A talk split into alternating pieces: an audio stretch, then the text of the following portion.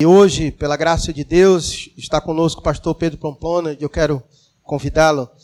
Ele será o pregador desta noite. Pastor Pedro é amigo, é um grande homem de Deus, é esposo da Larissa, pai do Davi, é pastor da Igreja Batista de Filadélfia, o, divide o pastoreio junto com o pastor Luiz Corrêa, que esteve aqui conosco no mês de outubro, quando nós, ao mês de outubro inteiro, estivemos pregando sobre os cinco solas da reforma protestante. O pastor Luiz esteve aqui. E o pastor Pedro também é um dos pastores da Igreja Batista Filadélfia. Está hoje aqui conosco e vai ser usado por Deus para falar aos nossos corações. Meus irmãos, boa noite. Graça e paz, paz do nosso Senhor Jesus Cristo. Ah, compartilho aqui do mesmo sentimento do pastor Adelmo, onde ele começou aqui iniciando dizendo que gosta muito de cultos de Natal e desse ambiente natalino. Eu gosto demais também, comentei ali com ele lá atrás, de tanto do ambiente de Natal, como das luzes também, como do, acho que do espírito que nós temos uns com os outros, tudo isso me faz muito feliz. Antigamente eu não gostava. Aprendi a gostar por causa de Jesus, aprendi a gostar por causa da igreja, e hoje eu amo esses ambientes. Né? Nós estamos lá na igreja com uma, com uma série natalina, né? do Advento, a gente já vem a há dois domingos pregando sobre isso. Ah, tem um irmão lá pregando hoje, agora nesse momento, sobre o, sobre o Natal também. E eu vou pregar dia 25, agora quarta-feira, para encerrar essa série no dia 25. Né? Então, é uma alegria muito grande poder compartilhar desses momentos natalinos com a minha igreja e principalmente com vocês agora também. Então, me sinto muito feliz, quero agradecer o convite. Sei que uma igreja abrir o púlpito é uma afirmação de, de confiança na, na gente, né, como pregador. Fico muito feliz, muito agradecido. E o tema que me deram lá na igreja é o mesmo tema que eu vou ter aqui com vocês, tá? Vamos falar sobre Jesus como Senhor, sobre o senhorio de Cristo. E o que isso tem a ver com o Natal e o quão importante é lembrar disso nessa data de Natal. Tá bom? Então, eu quero convidar os irmãos para abrir a Bíblia comigo. Obrigado. Em Romanos, capítulo 10 e verso 9. Nós vamos ler aí do 1 ao 9. Mas o nosso foco será o verso 9. E, então, abra sua Bíblia em Romanos, capítulo 10, verso 1 ao 9. Amém? Podemos ler juntos? Então vamos fazer essa leitura aqui da, da palavra de Deus. Acompanhe junto comigo. Diz assim: Irmãos, o bom desejo do meu coração e a oração a Deus por Israel é para a sua salvação porque lhes dou o testemunho tem zelo de Deus, mas não com entendimento. Porquanto, não conhecendo a justiça de Deus e procurando estabelecer a própria justiça, não se sujeitaram à justiça de Deus. Porque o fim da lei é Cristo, para a justiça de todo aquele que nele crê. Ora, Moisés descreve a justiça que é pela lei, dizendo: O homem que fizer estas coisas viverá por elas. Mas a justiça que é pela fé diz assim: Não digas em teu coração: Quem subirás ao céu? Isto é, a trazer do alto a Cristo. Ou quem descerá ao abismo? Isto é, a tornar a trazer dentre os mortos a Cristo. Mas o que ela diz? A palavra está junto de ti. Outras traduções diz a palavra está próxima, perto de ti, na tua boca e no teu coração. Esta é a palavra da fé que pregamos. E aí o verso 9: A saber, se com a tua boca confessares ao Senhor Jesus, ou Jesus como Senhor, e em teu coração creres que Deus o ressuscitou dentre os mortos, será salvo. Deixa eu orar rapidinho por essa mensagem também. O pastor Adão já orou, mas eu gosto de orar pela pregação. Vamos, vamos lá. Senhor, queremos pedir a tua bênção e o teu falar aqui por meio do teu espírito através desse texto. Que a tua igreja possa ter aqui, Senhor, um vislumbre do que é o senhorio de Jesus Cristo. Que o Senhor possa falar conosco por meio da tua palavra, usando aqui do pregador somente como esse canal de quem fala, mas de quem fala por meio da tua palavra e no poder do teu espírito. Fala conosco, ministra o teu evangelho aqui a nós, Senhor transforma corações, edifica a tua igreja, fortalece a tua igreja por meio da pregação da tua palavra. É isso que nós oramos, confiando no teu agir, no nome de Jesus Cristo. Amém. Então vamos falar hoje sobre senhorio de Jesus Cristo, tá? Sobre Jesus Cristo como Senhor. Como esse é um culto de Natal, vamos começar aqui com o nascimento de Jesus. Se nós formos ao capítulo 2 de Mateus, nós vamos ler ali aquele episódio uh, conhecido, conhecido até por, pela representação dos nossos presépios, né? Da, da visita daqueles homens misteriosos que a gente chama de reis magos, né? reis magos popularmente, de que eles foram atrás de Jesus, procurando por esse bebê que havia nascido. E nós lemos no capítulo 2 de Mateus que Herodes, ali o rei da Judéia naquele momento, ouviu falar dessa busca que esses reis magos estavam fazendo por Jesus e de que eles estariam procurando por aquele que nasceu e seria o rei dos judeus. Então Herodes começa então a se preocupar com a sua posição de autoridade, a sua posição política, porque ele era o rei dos judeus na época. Eu imagino que ele tenha pensado: quem é esse que vem tomar o meu lugar? Quem é esse que o povo acha ou o povo está acreditando, esses homens estão acreditando que é rei, ou em outras palavras, que é senhor, que tem alguma autoridade para tomar a minha posição?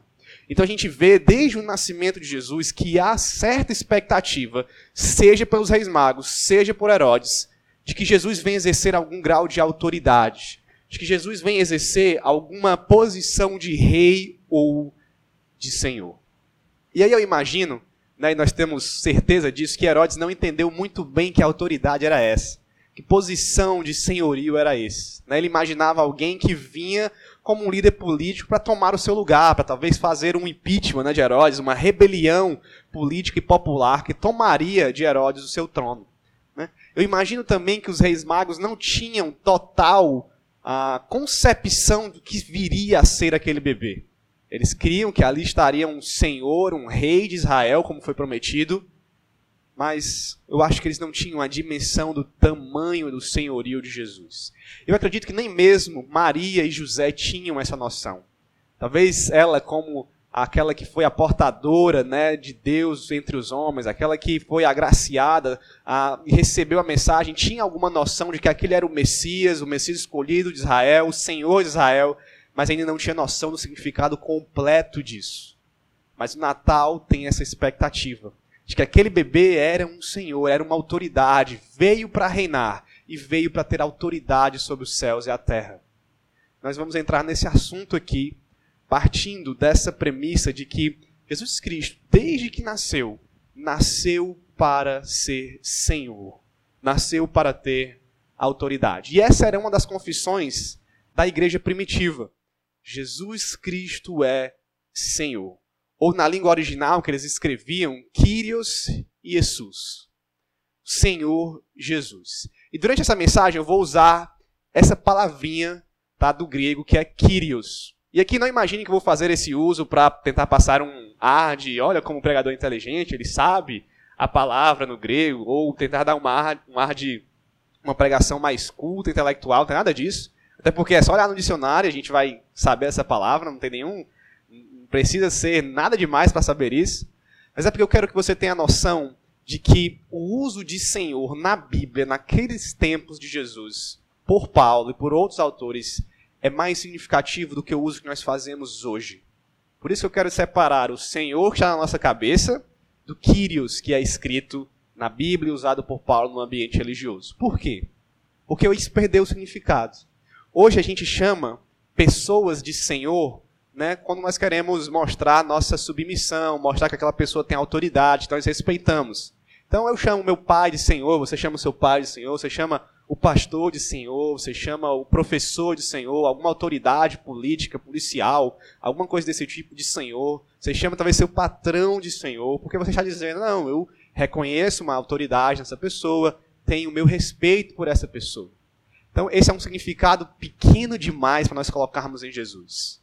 Então eu queria que você pensasse no Kyrios da Bíblia, que é só a tradução para Senhor, mas eu quero puxar esse significado mais bíblico do que é chamar Jesus de Senhor. A gente chama várias vezes, né? Jesus é nosso Senhor. E a igreja primitiva chamava, e eu gostaria de resgatar esse sentido, de que chamar Jesus de Senhor, de Kyrios, é muito mais profundo, tem muito mais significado do que quando a gente chama um pai, um professor, um pastor, uma autoridade de Senhor.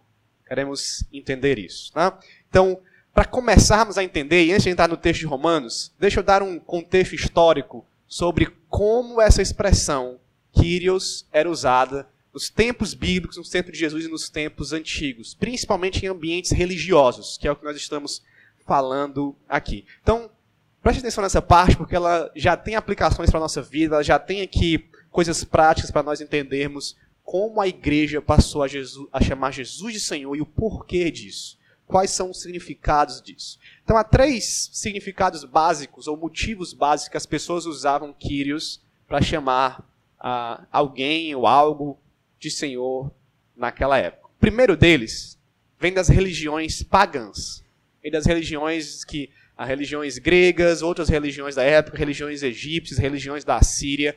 Essas religiões, todas elas eram politeístas, acreditavam em vários deuses, num rol de divindades. E eles chamavam esses deuses de Kyrios. São os Kyrios em que eles acreditam. Então esse termo era usado para chamar alguém ou uma divindade de divina, para dar esse aspecto de que esse é um dos nossos deuses. Então, num ambiente religioso daquela época, você usaria Kyrios para falar dos seus deuses. Se você fosse um politeísta, né? se nós acreditássemos aqui em vários deuses, nós estamos chamando cada um. Aquele ali é o Kyrios fulano de tal, Kyrios fulano de tal, Kyrios fulano. Então nós teríamos esse rol de Kyrios dentro das religiões. É interessante que Paulo faz esse uso em 1 Coríntios capítulo 8, verso 6. Ele está falando ali numa cidade altamente idólatra, altamente politeísta, cheia de deuses, cheia de templos. Ele vai falar que as pessoas criam em vários quírios, vários senhores. O texto diz o seguinte, 1 Coríntios capítulo 8, verso 5 e 6.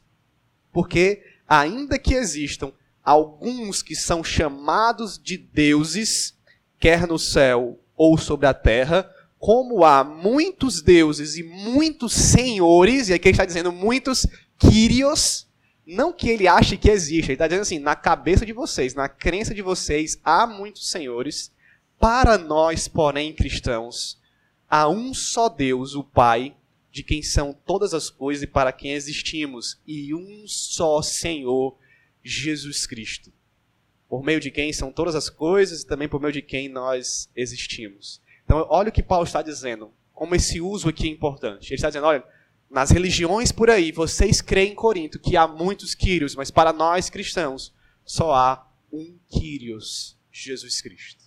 Então a igreja cristã começou a usar esse termo desde cedo para dizer: não há outros deuses, não há outros senhores, só há uma divindade entre nós que encarnou e é o nosso representante divino, Jesus Cristo.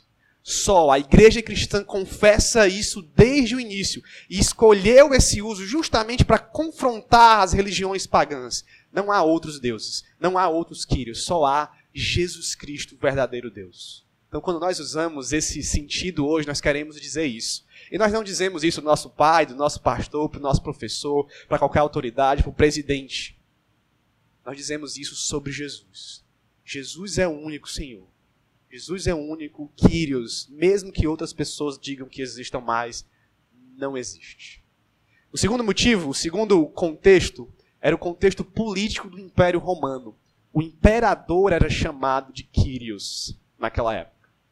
Então, isso representava, primeiramente, a sua posição de autoridade, de grande autoridade, como chefe do maior império que já existiu e que existia na época. Ele era ah, praticamente alguém que mandava no mundo ocidental inteiro, no mundo ah, conhecido inteiro, né, além dos bárbaros, mas ele era chamado de Quírios, imperador. E depois que o culto ao imperador foi instalado e virou rotina normal no Império Romano, isso teve um aspecto de divindade do imperador. Então você já deve ter assistido algum filme, talvez como Gladiador, ou outros filmes que, que, se passam em Roma, nós temos vários, em que o imperador é uma figura divina. O imperador, inclusive, decide sobre a vida ou a morte das pessoas nos filmes. Isso era verdadeiro. Então ele é chamado de Kyrios Caesar, que era César é Senhor. Então ele tinha essa prerrogativa de autoridade, autoridade porque foi instituída pelos deuses e ele mesmo carrega esse poder divino nele. Então a igreja também passou a usar Senhor para Jesus para ir contra essa ideia, para pegar isso de que César é Senhor, não, Jesus Cristo é Senhor. E os primeiros cristãos eram perseguidos por causa disso pelo Império Romano. Eles eram forçados e ameaçados de morte para negar o Kyrios Jesus, o Jesus é Senhor, e para passar a afirmar Quírios Caesar, César é Senhor. Policarpo foi queimado vivo por causa disso. Ele foi forçado a dizer: nega que Jesus é Senhor. Afirma que César é Senhor. Porque senão nós vamos te colocar numa fogueira. Ele disse: Eu não posso fazer isso.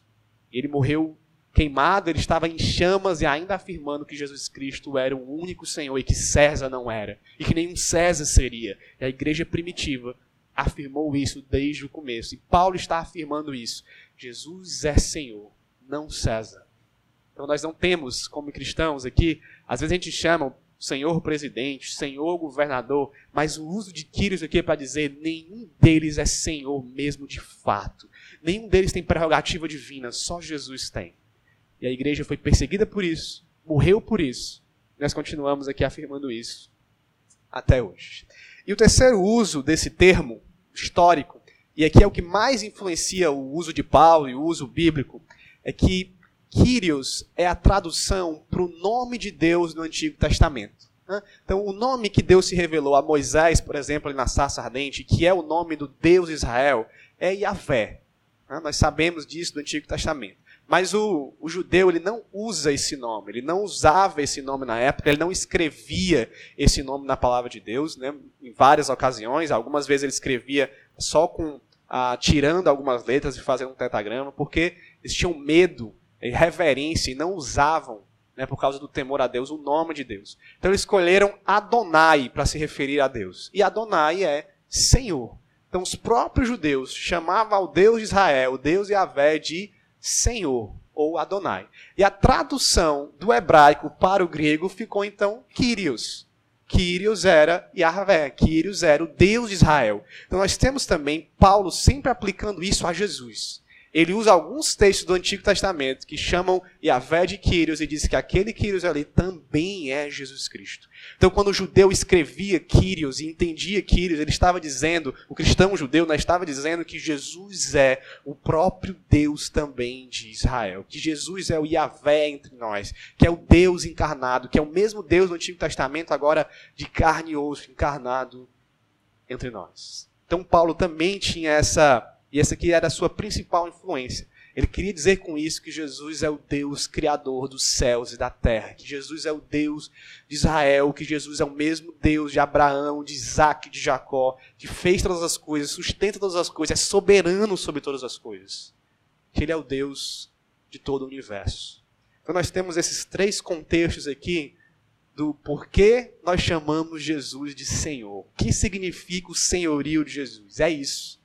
Ele é o único Deus entre todos os outros deuses que se acham que existe.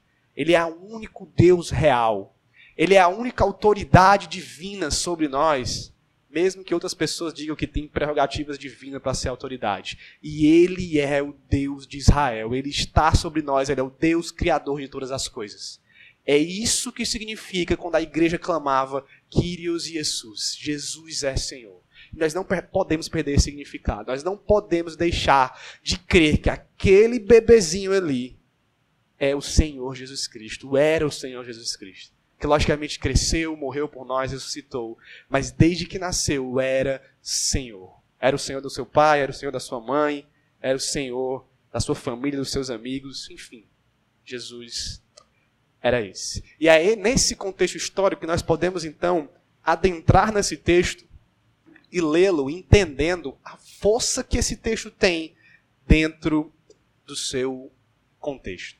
A igreja entendeu desde o início exatamente isso. Jesus era Deus.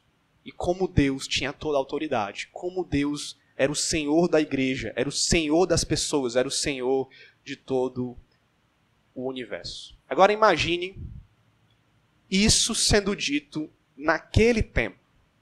Porque quando a gente sai na rua e prega, ou se você chega para alguém que não conhece Jesus ainda, um parente, um amigo, e diz: Olha, Jesus é Senhor da minha vida.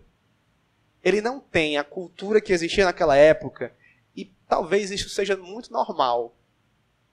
De novo, a gente chama nosso Pai de Senhor, então chamar Jesus de Senhor talvez pareça muito normal nos nossos dias. Por mais que as pessoas ainda estranhem, mas pense comigo como se você estivesse naquele tempo, com aquela mentalidade.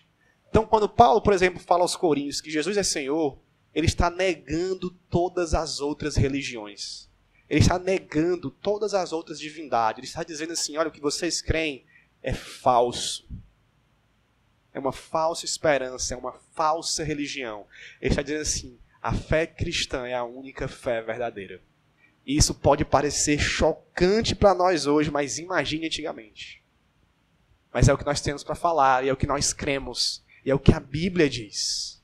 Só Jesus é o Senhor. Agora imagine Paulo escrevendo esse texto aqui aos romanos. A uma igreja que está na sede do império. A uma igreja que está na sede do culto ao imperador. E ele está dizendo: para você ser salvo, você precisa afirmar: Jesus Cristo é Senhor, não o imperador, não César. Isso é muito chocante para os irmãos que estão lendo. Isso é muito chocante para uma sociedade que vai ter contato com esse texto. Isso é muito chocante para o status quo do, lá do ambiente. Como assim nós precisamos negar o imperador, chamar Jesus de Senhor, arriscar a nossa vida para então ser salvo? Isso é contracultural, como o cristianismo é até hoje. Isso é chocante, isso não é normal, como é até hoje. Mas imagine ainda assim, naquela época. Ah, Paulo começa a carta aqui aos Romanos escrevendo justamente isso. Olha o que ele diz aqui, por exemplo, uh, no verso. Vamos ler do verso 1 até o, o verso 4. Ele diz assim: ó, Paulo, servo de Jesus Cristo, chamado para apóstolo, separado para o evangelho de Deus, o qual antes prometeu pelos seus profetas nas Santas Escrituras, acerca de seu filho, né, Jesus Cristo, que nasceu da descendência de Davi, segundo a carne, declarado filho de Deus em poder, segundo o espírito de santificação pela ressurreição dos mortos, Jesus Cristo, nosso Senhor, nosso Quírios. Ele já começa a carta que vai chegar em Roma, que vai chegar na cidade do imperador dizendo isso. Nosso Senhor aqui é Jesus. Ninguém mais. Aquele que foi feito Senhor por Deus, pelo Espírito, pela ressurreição, e não por alguma autoridade terrena como é o imperador. E no verso 7 ele diz assim: ó, A todos que estáis em Roma, amados de Deus, chamados santos, graça e paz de nosso Deus, nosso Pai e do Senhor Jesus Cristo. É muito lindo, irmãos, isso. É um homem que não tem medo e que está aqui levando o evangelho mesmo como uma afronta ao sistema religioso idólatra da sua época. Isso é o que significa nós estarmos aqui dizendo que Jesus é Senhor até hoje. Então volte comigo lá para o capítulo 10. Vamos entrar nesse texto. Quero expor aqui algumas ideias de Paulo, de maneira simples, bem direta, bem clara, porque esse é um texto que une o senhorio de Jesus com o evangelho de Jesus, com a salvação que Jesus tem para nós e é o que nós temos aqui como mensagem de Natal hoje, para nós lembrarmos.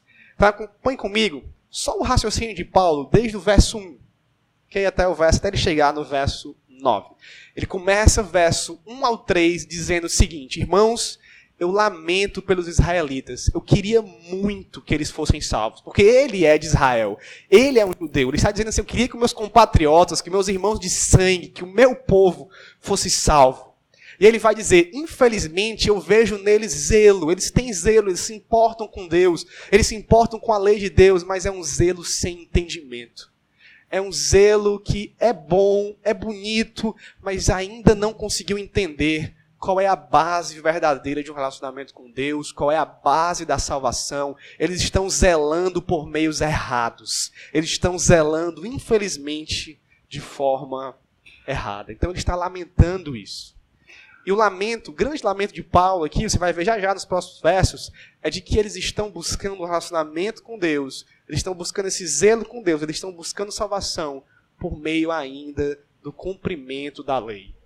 Eles estão querendo obter salvação pela obediência da lei. verso 3 diz isso. Porquanto, não conhecendo a justiça de Deus, procuram estabelecer a sua própria justiça. Né? Não, se just... não se sujeitam à justiça de Deus. Ele complementa fazendo essa explicação teológica aí do verso 4, porque o fim da lei é Cristo para a justiça de todo aquele que crê.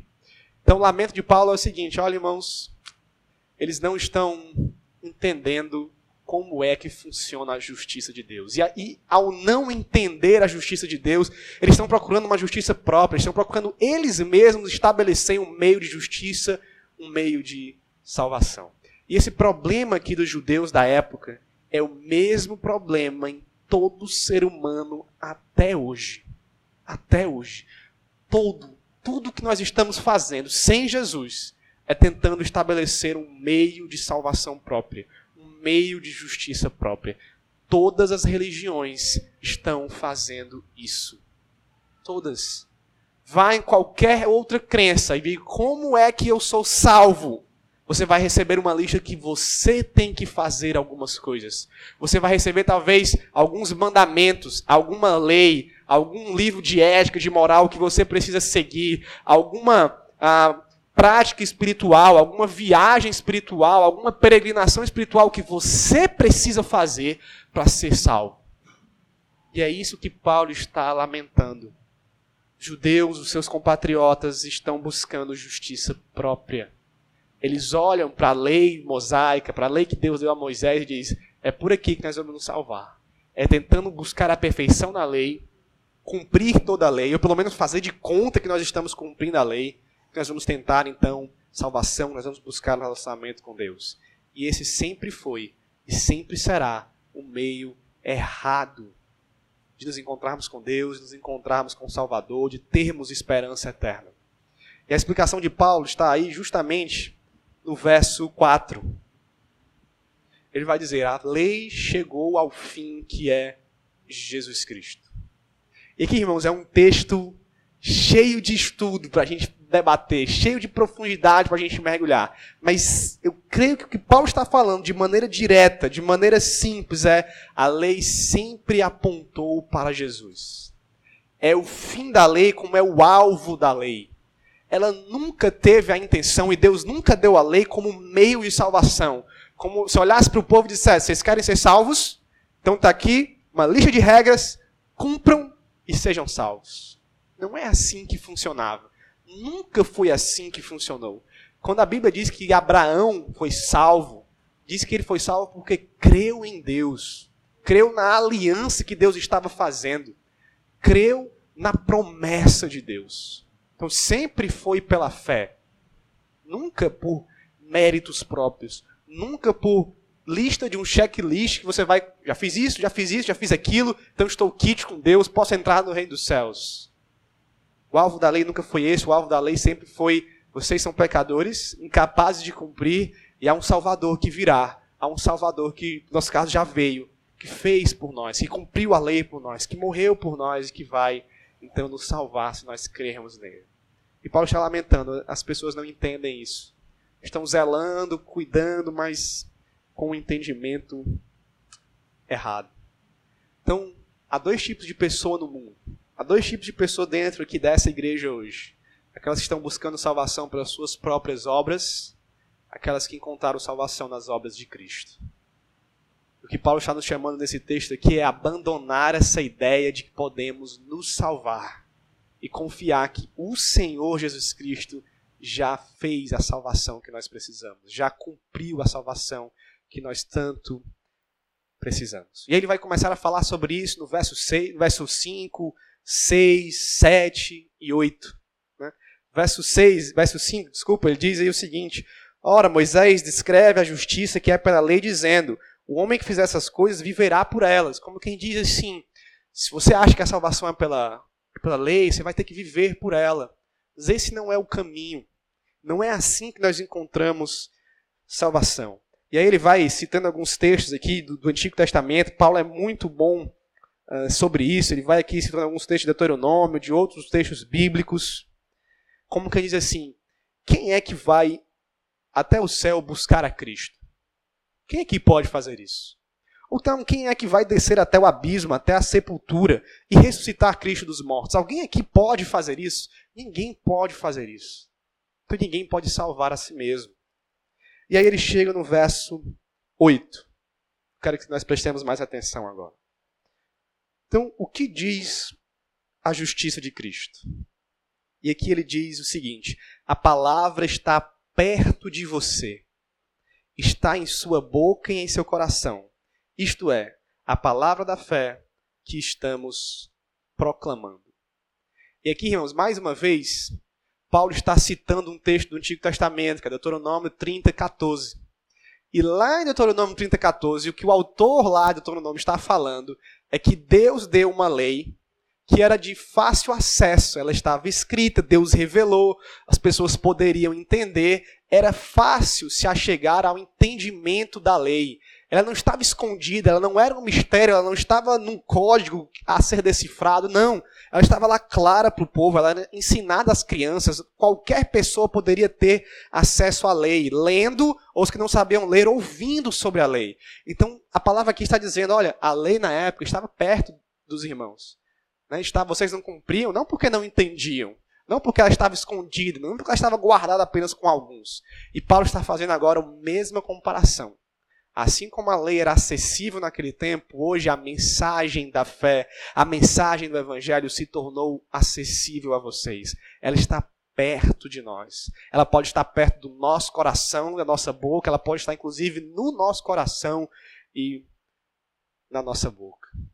Então Paulo está dizendo o seguinte: olha, irmãos, essa mensagem agora, ela não é nenhum tipo de mistério, ela não é uma religião, uma seita. Você não precisa ser um grande conhecedor de alguma coisa específica, ela está aqui, ela está entre nós, ela está disponível, ela está acessível.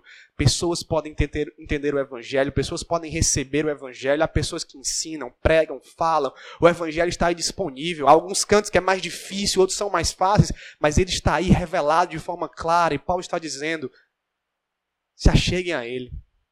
Ele está perto de vocês. Inclusive, ele está mais perto do que a lei estava perto.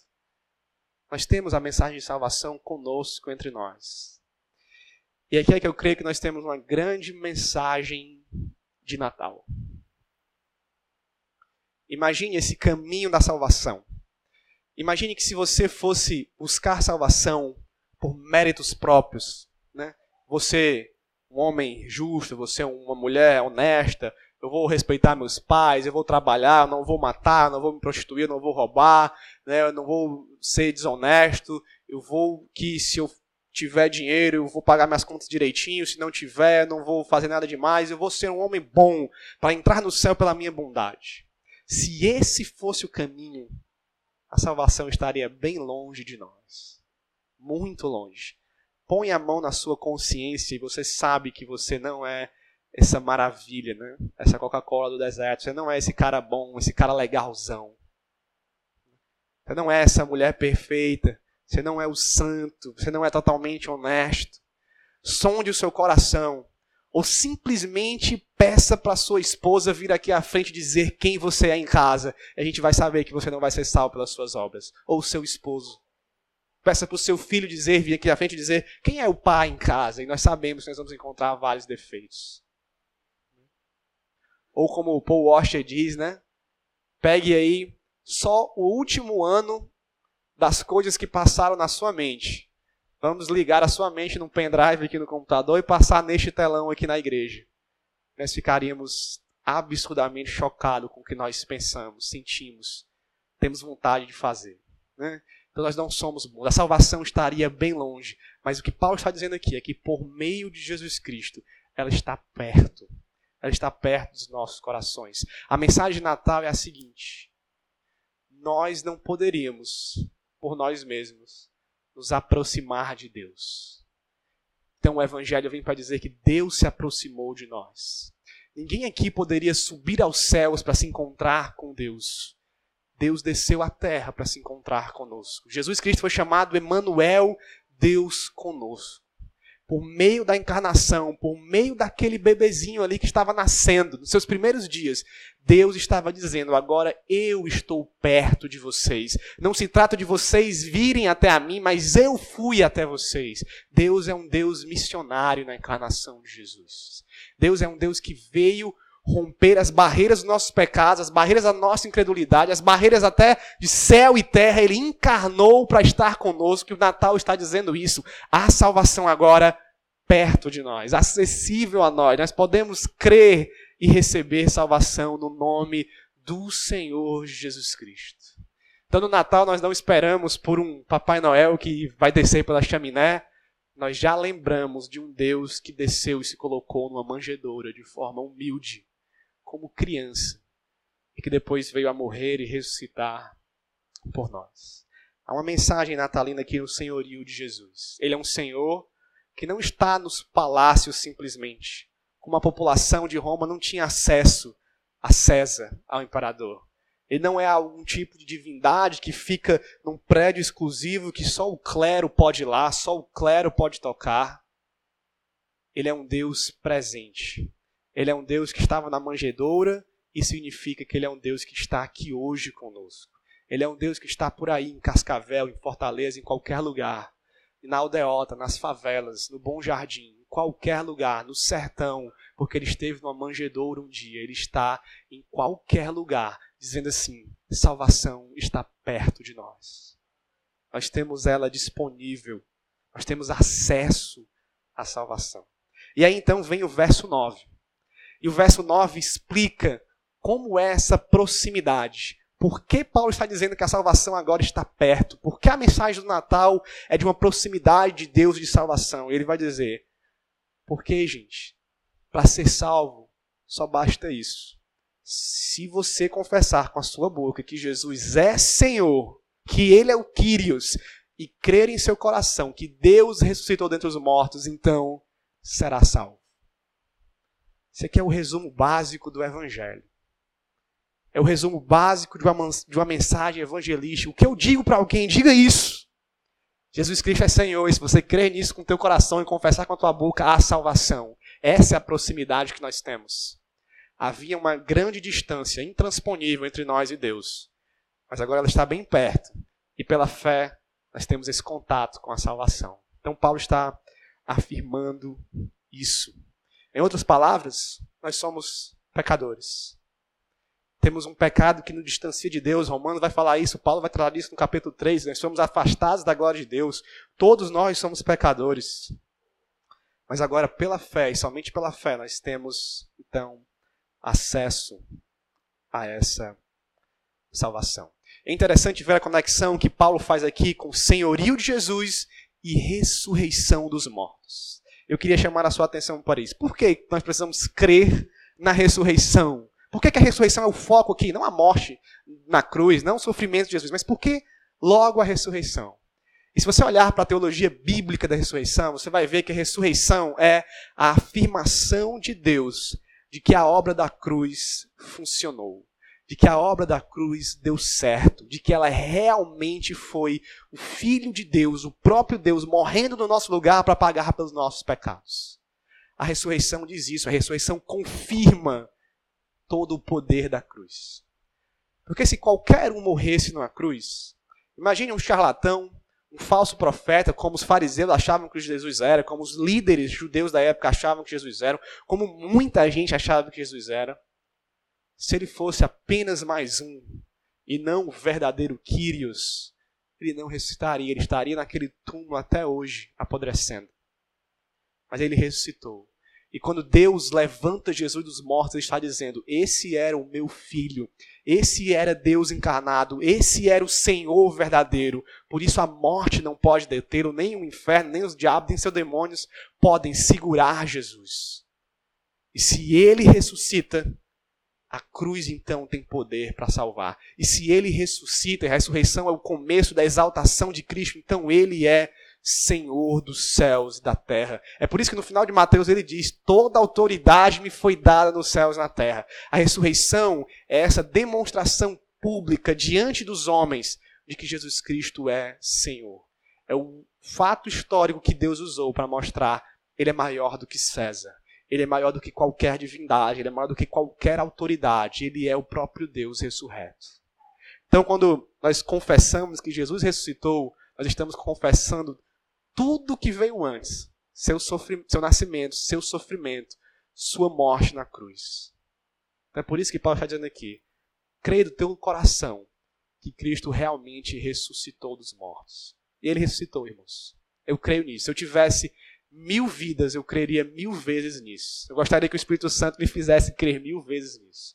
Eu tivesse mil corações, queria que meus mil corações crescem nisso. Eu tivesse mil bocas, eu queria que as minhas mil bocas estivessem confessando que Jesus é Senhor e ressuscitou dos mortos.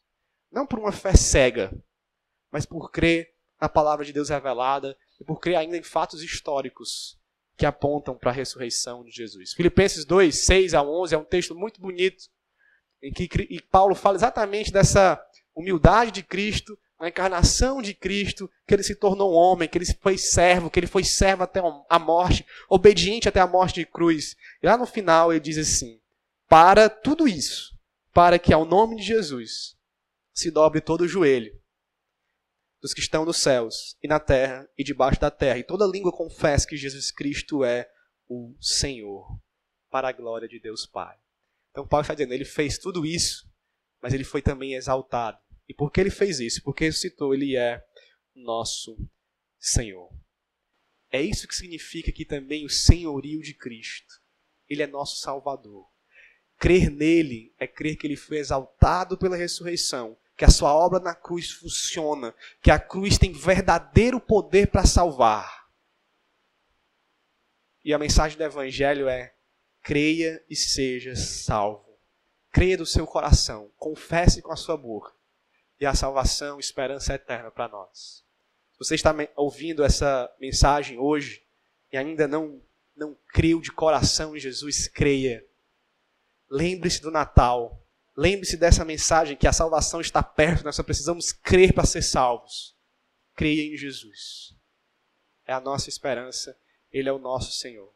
Às vezes a gente coloca crenças em outras coisas, mas aqui tem alguém que merece ser o centro da nossa fé, que merece a nossa devoção, que merece ser chamado de Kyrios, de Senhor.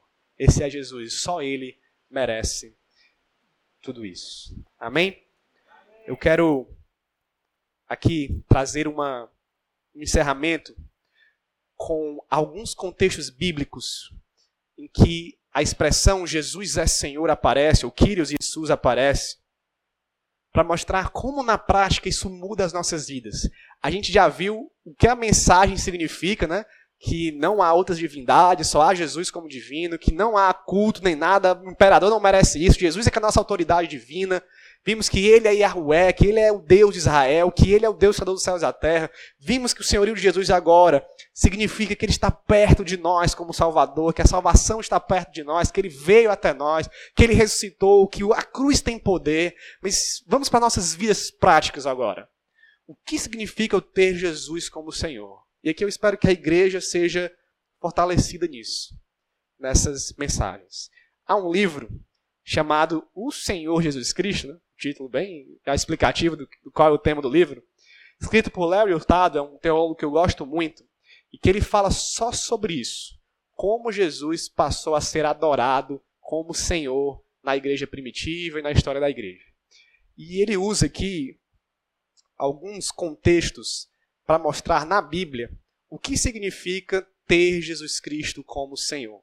Então o que a gente vai fazer aqui é um rápido resumo de quais são os contextos em que Jesus é Senhor aparece na Bíblia e o que esses contextos têm a ver com a gente. Então vamos lá para o primeiro. Você vai encontrar a Bíblia afirmando que Jesus é Senhor em contextos litúrgicos de adoração. Você vai ver isso em Paulo, principalmente. Ele usando isso, Jesus Cristo é nosso Senhor, como em Filipenses capítulo 2, é um, ali é um hino de adoração da igreja primitiva que Paulo só adaptou, nem foi ele que inventou. Já era um hino que circulava entre as igrejas, que as pessoas cantavam no culto, declamavam no culto. Então nós temos Jesus é Senhor no ambiente de adoração. Então se nós temos Jesus como Senhor da nossa vida, nós somos chamados a adorá-lo. Nós somos chamados a prestar culto a Ele. É papel da igreja adorar o Senhor Jesus Cristo. É o que nós estamos fazendo aqui hoje, é o que nós fazemos semanalmente aos domingos, mas precisamos fazer também com nossas vidas, nas nossas casas, com nossas famílias. Nós adoramos o Senhor Jesus Cristo, porque a Bíblia nos manda fazer isso. Ele é o único digno de adoração. E deixa eu dizer uma verdade aqui, bem clara também, mas nós precisamos lembrar o tempo todo. Nós sempre vamos adorar algo ou alguém. Nosso coração foi criado por Deus para adoração. E quando ela não está em Deus, ela está em outra coisa, ela está num ídolo. E quando nós adoramos algo ou alguém, nós nos tornamos esse algo ou alguém. Salmo 115 vai dizer isso, nós tornamos aqueles que nós adoramos. Então, quem você tem adorado? E por consequência, você tem sido a semelhança de quem? Nós somos chamados para ser imagem e semelhança de Deus, porque somos adoradores de Deus. Então a igreja foi chamada para ter um Senhor, para que esse Senhor seja exclusivamente adorado e para que nós sejamos conformados à imagem dele, não de qualquer outro ídolo. Então, se você está adorando outra coisa, se arrependa. Mude o seu coração, deixe o Espírito mudar o seu coração para que você comece então a adorar único, exclusivamente o Senhor Jesus Cristo e assemelhar a Ele.